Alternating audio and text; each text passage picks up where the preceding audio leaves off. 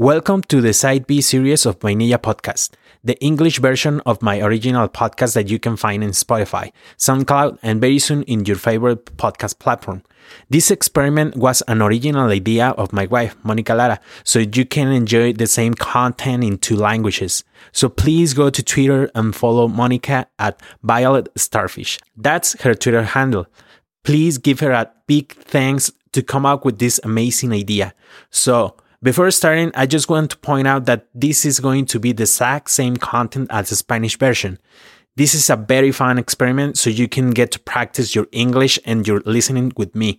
If you are struggling and find hard to follow, you can always listen to the original Spanish version. All right, let's get started. Hi, this is Rob Arroyo. You are listening to Vainilla Podcast.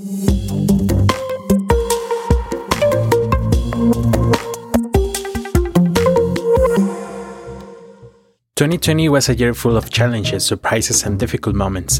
The pandemic has changed our lives, but not everyone has suffered the same fate. Many people that work in IT, we have the fortune to keep working and growing. We don't know what the future holds, but we know that the final sprint of this ending year is going to set the path for the next one. Let me share those things that I think that we need to learn and follow to be better front-end developers in this year 2021. CSS Grid has been one of the features with greater impact in the past two years. Grid allows us to design user interfaces with ease and flexibility. Grid's adoption has grown considerably this year, and as expected, this growth has been reflected in Subgrid as well. Subgrid is not in the specification yet, but it is the CSS feature that you should master this next year 2021. Aspect ratio is another very cool feature that will let us manipulate the aspect of our images. It is totally supported by Google Chrome, and Firefox supports it partially. Certainly, this is another interesting option to start experimenting with to gain more control over our designs. Whether you need a square, portrait, or landscape image, aspect ratio is the way to go. The container queries are a very exciting CSS feature that allow us to give styling to our HTML elements depending on the size of its container. It works the same way as the media queries work in relationship with the viewport. This brings us a new world of opportunities when it comes to control our user interfaces when designing responsive layouts. CSS Houdini is a set of APIs that exposes the CSS engine and give us direct access to the CSS object model, allowing us to write code the browser can parse as CSS even though this is not yet supported by the browser natively. This let us experiment with CSS features that are not included in the specification yet, but that will help in the adoption process. There are also other interesting features that don't have too much support yet or that haven't been adopted by the developer community, but they're very promising. So here are a few that I picked that are very interesting for you. Masking is a CSS module that defines means, including masking and clipping, for partially or fully hiding portions of your visual elements. Shapes describe geometric shapes for use in CSS and can be applied to floating elements. The specification defines a number of different ways to define a shape on a floated element, causing wrapping lines to wrap around the shape rather than following the rectangle of the element's box. The overscroll behavior CSS property sets what a browser does when reaching the boundary of a scrolling area. The touch action CSS property sets how an element's region can be manipulated by a touchscreen user. For example, panning to left or right, panning up or down, pinching the screen to zoom, etc. The new line clamp property is very interesting for me because coming from WordPress development, I always seek ways to recreate the XR functionality with CSS. So this property allows limiting the contents of a block container to the specified numbers of lines, adding an ellipsis at the end of it. I think preferred color scheme is going to be one of the favorites for 2021.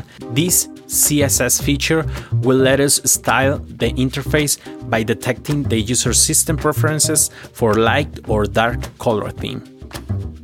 They will change CSS property hints to browsers how an element is expected to change. Browsers may set up optimizations before an element is actually changed.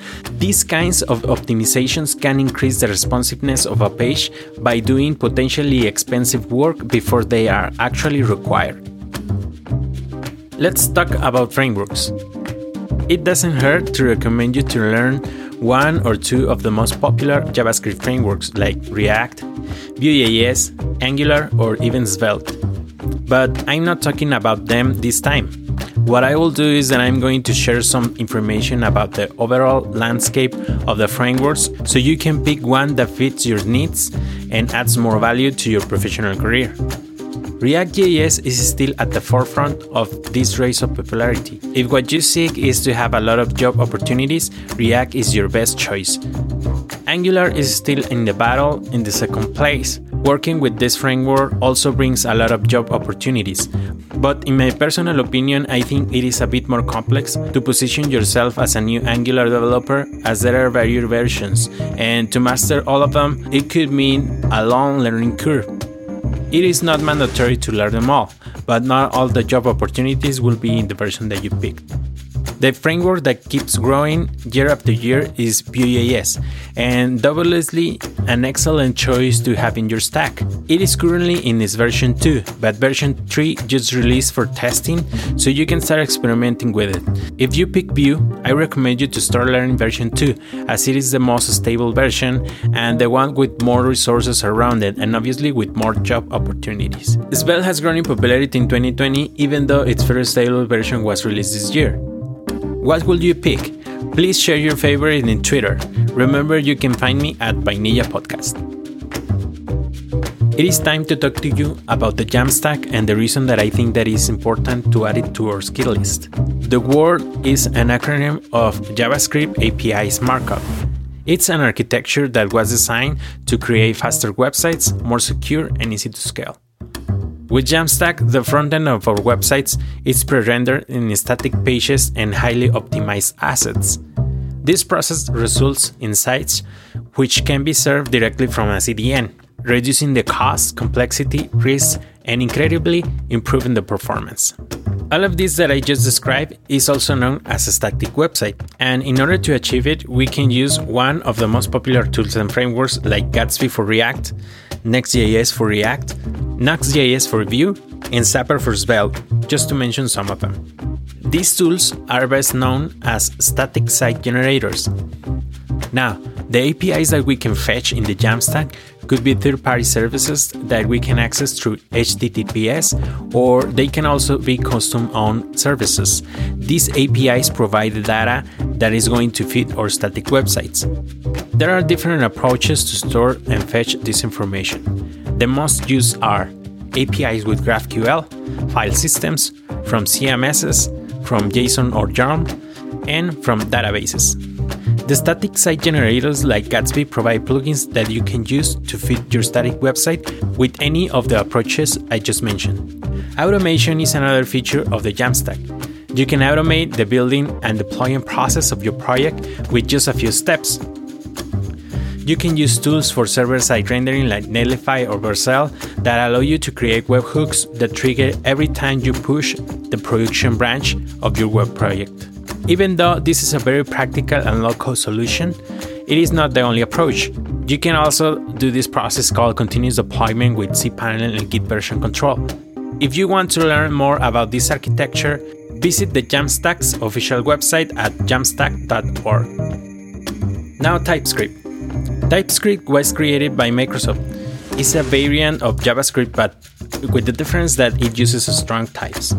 This means that the primitive types such as string, number, and object should be correctly assigned, and TypeScript makes sure that it happens.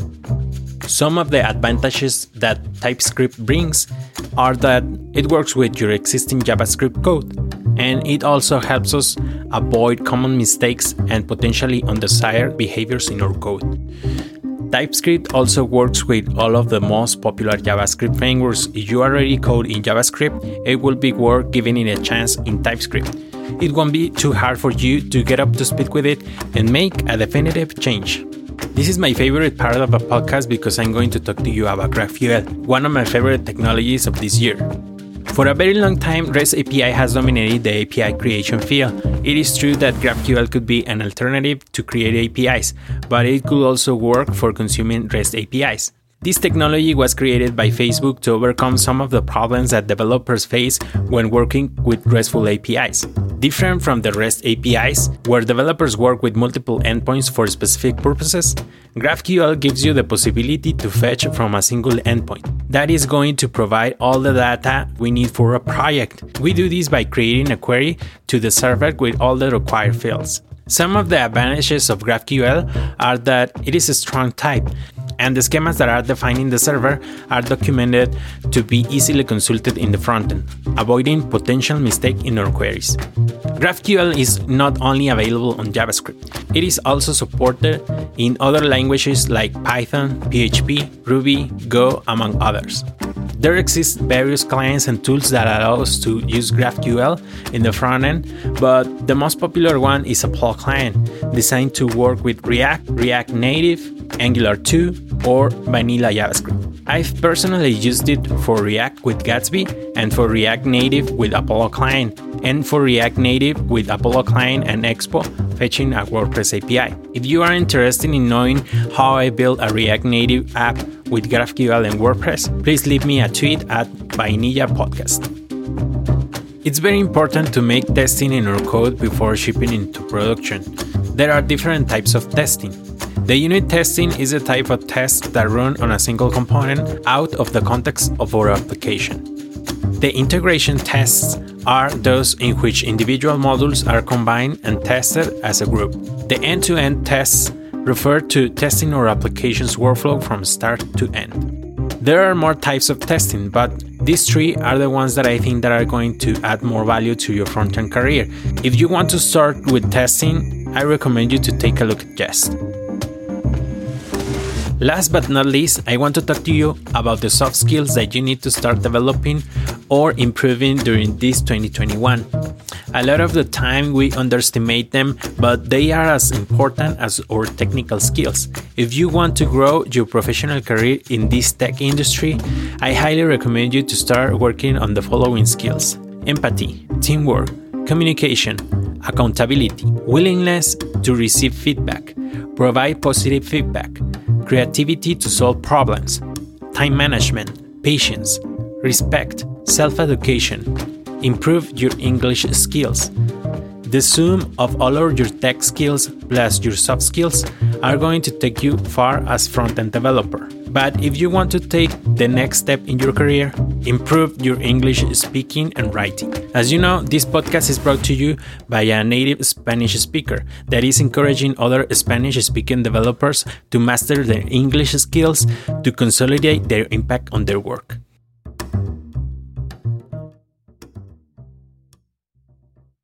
I am Robert Arroyo. You can find more episodes at vainillapodcast.fm. Let's keep the conversation in Twitter. You can find me at Vainilla Podcast. Thank you for listening.